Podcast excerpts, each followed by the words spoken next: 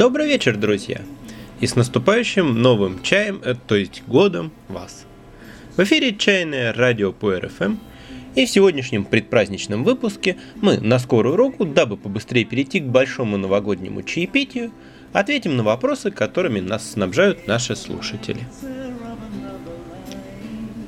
Один из самых популярных вопросов, которые задают люди, покупающие хороший чай впервые или делающие это редко, это «а сколько его брать на один раз?» Или в другом ракурсе «а сколько времени его заваривать?» Или в самом абстрактном виде «а как его заваривать?» Думаю, излишне объяснять, что короткого и корректного ответа на такие вопросы быть не может – Сперва надо выяснить, посудой какого объема человек пользуется и в какой манере он обращается с чаем, и только тогда можно говорить о граммах или минутах. Но я чувствую, что пришла пора все же дать некие ориентиры и назвать несколько магических цифр.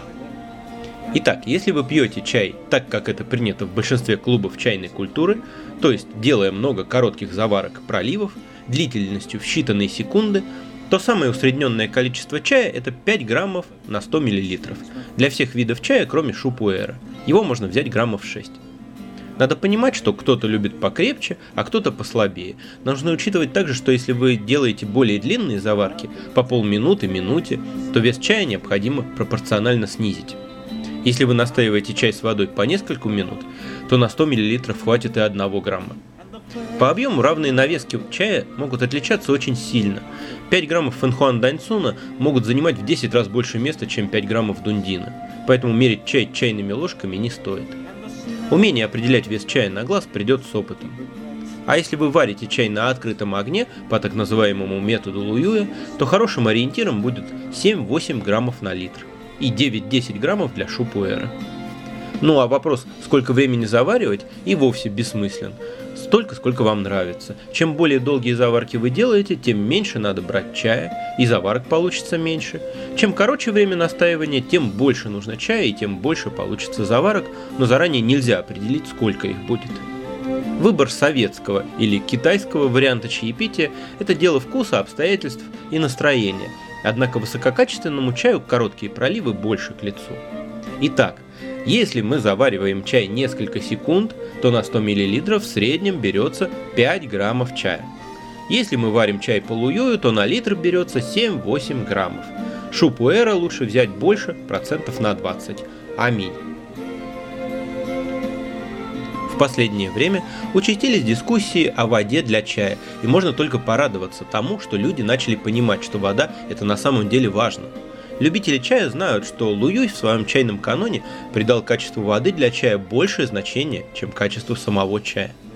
Правда, это может означать лишь, что в его времена чай не был настолько разнообразен, как сейчас. Выбирая чай для закупок в Китае, чайные охотники солидных проектов не только дегустируют его сами, но и отсылают пробники в Россию и дожидаются отзывов, как будет раскрываться этот чай на нашей российской воде. И чем более высококачественным чаем вы работаете, тем тщательнее стоит подойти к выбору воды.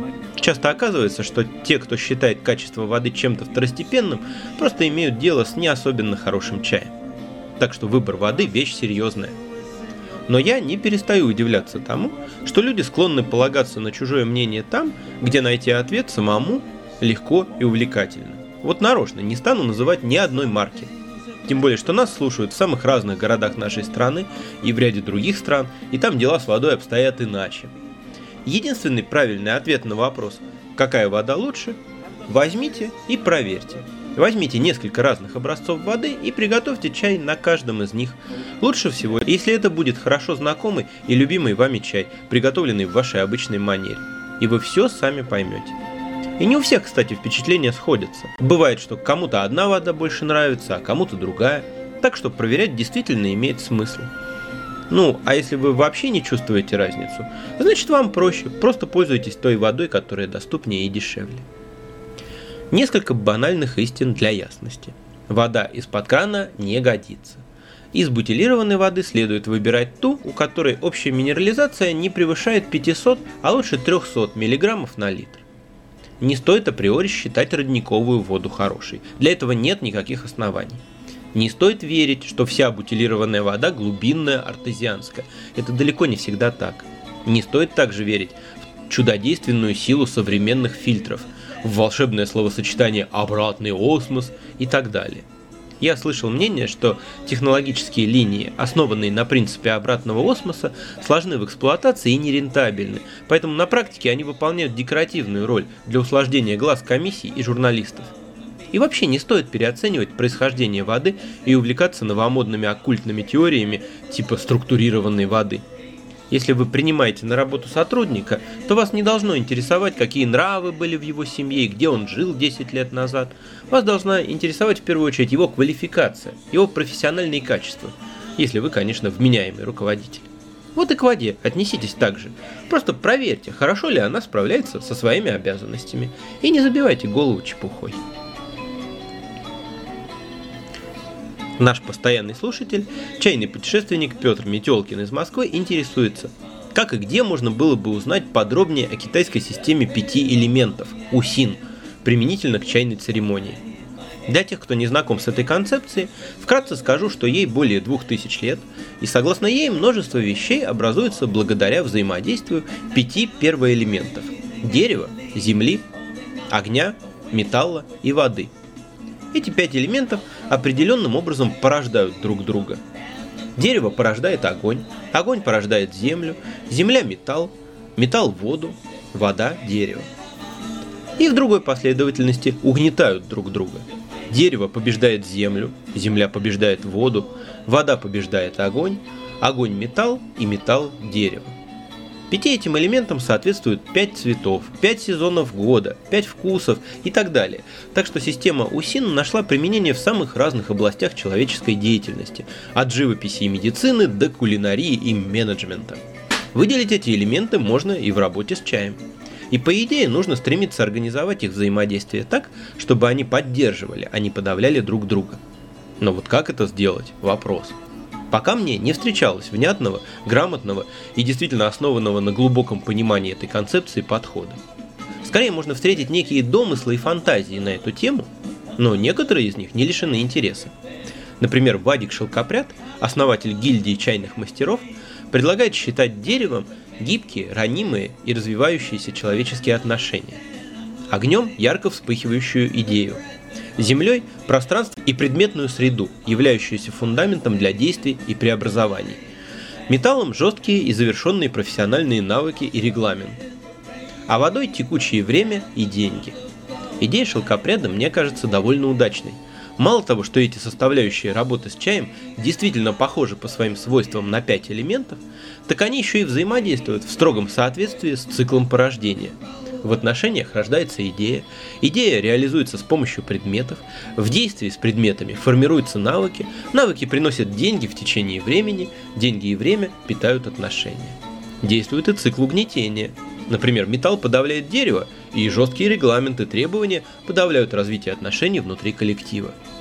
Разумеется, можно подойти к пяти элементам и более вещественно, ибо в чайной церемонии в буквальном смысле задействованы вода, дерево, огонь и так далее – но все это, конечно, нечто вроде игры в пять элементов. Чтобы воспринимать эти пять граней бытия естественно и органично, пожалуй, надо на этой концепции вырасти. А сам вопрос был связан с ситуацией, когда один из гостей Петра был шокирован, увидев рядом с Чебанью несколько красивых камней, и стал читать нотации о том, что это недопустимо и убивает дух чая. Хотя, насколько я понимаю, тут дело не в элементах, а в наличии посторонних предметов рядом с Чебанью. Интересно, что бы сказал этот посетитель, если бы оказался у нас в Совей Панде, где на чайном столе обычно присутствует одна или несколько сов из разных материалов. Что можно сказать по поводу этой ситуации? Ну, во-первых, не стоит терпеть неуважение и бестактность. И надо беречь монастырь своего чайного пространства от любителей ходить всюду со своим уставом. Гость – это гость, но хозяин – это хозяин. Во-вторых, какие-то объективные общепринятые основы грамотного обращения с чаем, конечно, есть. Но никакой единственно правильной формы чайной церемонии не существует. Например, гунфуча в Аньси, в Уишане и на Тайване различается довольно сильно. Так что придираться к мелочам тут нелепо. И если посмотреть на вещи здраво, то с какой стати вы должны пить чай каким-то строго определенным образом, а не так, как вам хочется? Ну что за чушь? Но хочется предостеречь и от другой крайности, от пренебрежения традициями и непонимания их ценности.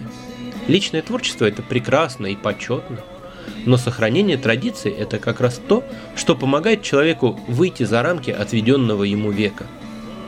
Можно махнуть рукой на здание, которое возводили многие поколения до тебя, и построить в другом месте свой маленький домик по собственному проекту. Это иногда требует мужества, а иногда наоборот очень легко – но всегда весьма увлекательно.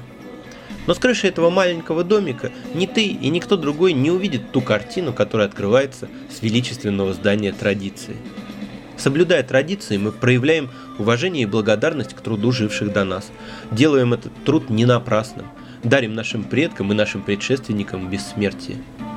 Но для этого традиции должны быть осмыслены, прочувствованы, наполнены жизнью – а тупо повторять вычитанные где-то бессмысленные действия и при этом считать себя лучше других – это не сохранение традиции и никакой не дух чая, а ограниченность и зазнайство.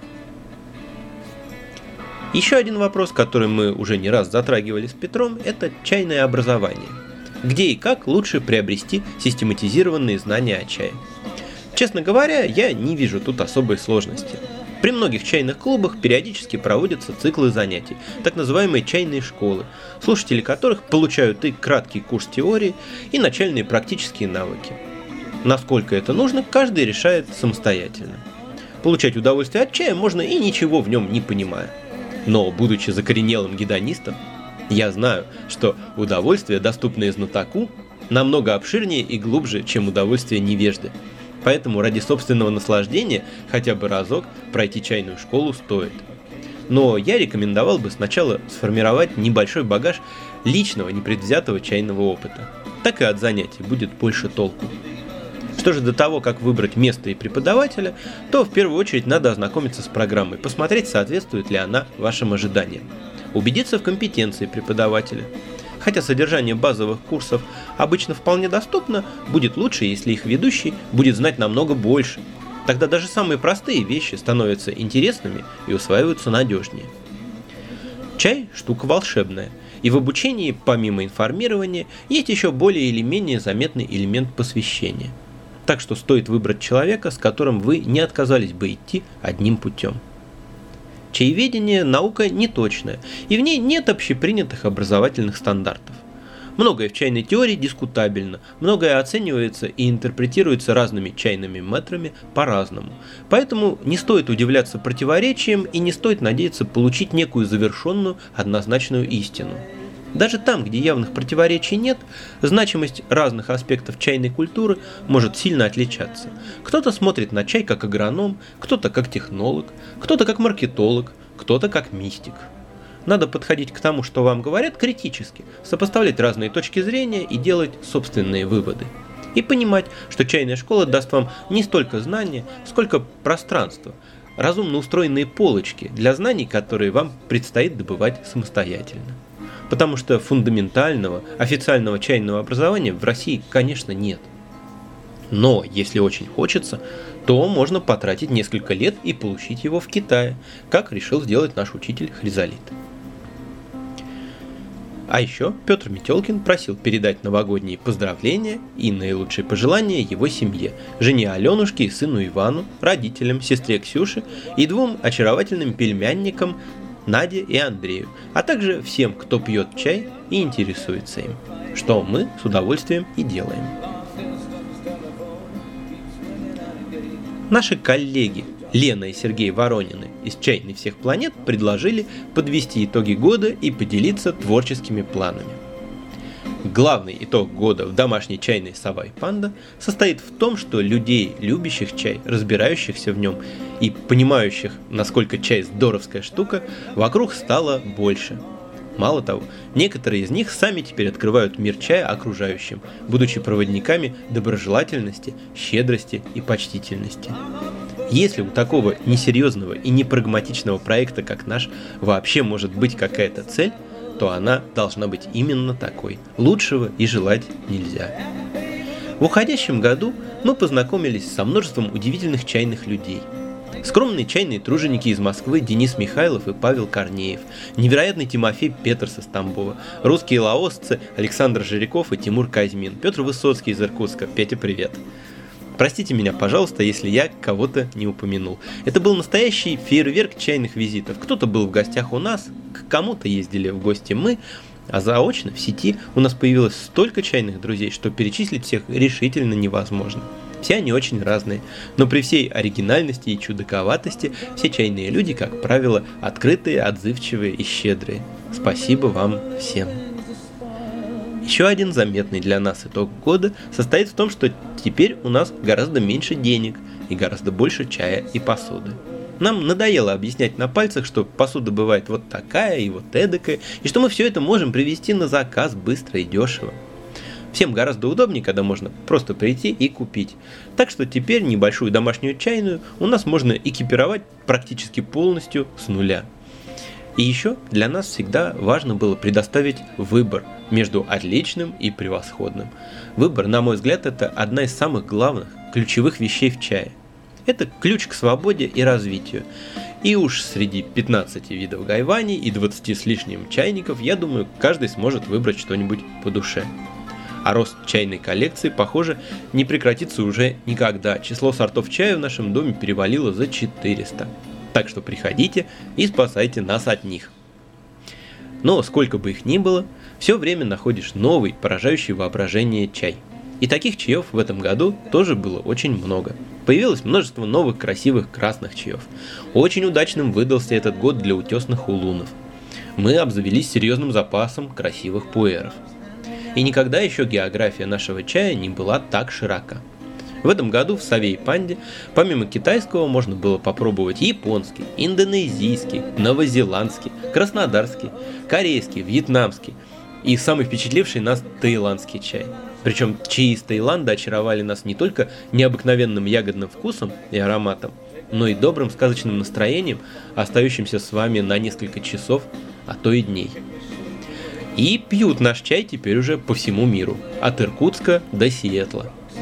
А творческие планы у нас большие. Во-первых, в новом году мы будем пить чай. И во-вторых, и в-третьих, тоже будем пить чай мы будем вести более активную информационную политику. И понравится это или нет нашим завсегдатаям, но в чайной будет больше новых людей. Хочется реализовать наконец давно задуманные проекты «Окно в Китай» и «Чебань в тысячу миль». Повесить чайное виртуальное окошко, соединенное с веб-камерой на какой-нибудь китайской улице, а еще лучше в китайской чайной. И синхронно попить одного и того же чая по скайпу с каким-нибудь далеким-далеким чайным человеком. Разумеется, будут новые потоки базового чайного детсада и занятия более продвинутого уровня. А еще, надеюсь, мы скрестим, как давно грозились, потоки чайной культуры и азартных игр. Благо настольных игр у нас дома прибавилось. И если будет вдохновение, я наконец сочиню какую-нибудь чайную настолку. И не исключено, что на радио по РФМ наконец появятся прямые эфиры. Только не расценивайте все это как предвыборные обещания – Возможно, что на все это не хватит времени, потому что все оно будет занято еще более фантастическими затеями. Наталья Козырева, да и не одна она, просила рассказать какую-нибудь волшебную новогоднюю историю. Хорошо, расскажем. Начну издалека. История происхождения тайваньского сорта дундин связана с одним молодым тайваньским чиновником, приехавшим на материк сдавать экзамены на более высокий ранг – Дело это было не быстрое, и на время испытаний он поселился у крестьянина, который выращивал чай. Они сдружились, и когда экзамены были успешно сданы, крестьянин на память подарил своему гостю перед отъездом 36 чайных саженцев. В одной из версий этой истории говорится, что эти друзья случайно оказались полными тесками. И когда по окончании экзаменов тайваньский юноша показал чаеводу соответствующий документ, тот невероятно обрадовался. Смотри, ведь имя на этой бумаге, оно и мое тоже. Здесь написано, что я, такой-то, такой-то, успешно выдержал испытание, проявил образованность и талант и имею право занять высокий пост. Ни я, ни мои дети и внуки никогда не могли бы и мечтать увидеть такую бумагу. Ты сделал мне огромный подарок. И нам были не очень понятны чувства этого крестьянина, ведь это просто совпадение. Чему тут так радоваться? Пока сами недавно мы не оказались в похожей ситуации. Мы и многие наши завсегдаты с интересом следили за вокальным конкурсом «Голос» на Первом канале. Это, пожалуй, лучшее, что вообще можно увидеть на российском телевидении. Представьте теперь наше изумление, когда Антон Беляев, одна из самых ярких звезд проекта, покидая конкурс после полуфинала, в прямом эфире после благодарности коллегам, зрителям и наставникам сказал «А еще я хочу передать благодарность Савей Панде, Разумеется, это был обман слуха. Конечно, на самом деле он сказал своей банде, музыкантам из своей группы, которые ему помогали. Но для нас, в любом случае, это был знак признательности от мира. И мы, в свою очередь, благодарим всех, кто был с нами в этот год, помогал нам, делился с нами своим временем и вниманием. Нам очень приятно работать для вас. Счастливого, чайного, нового года вам, друзья! До новых встреч!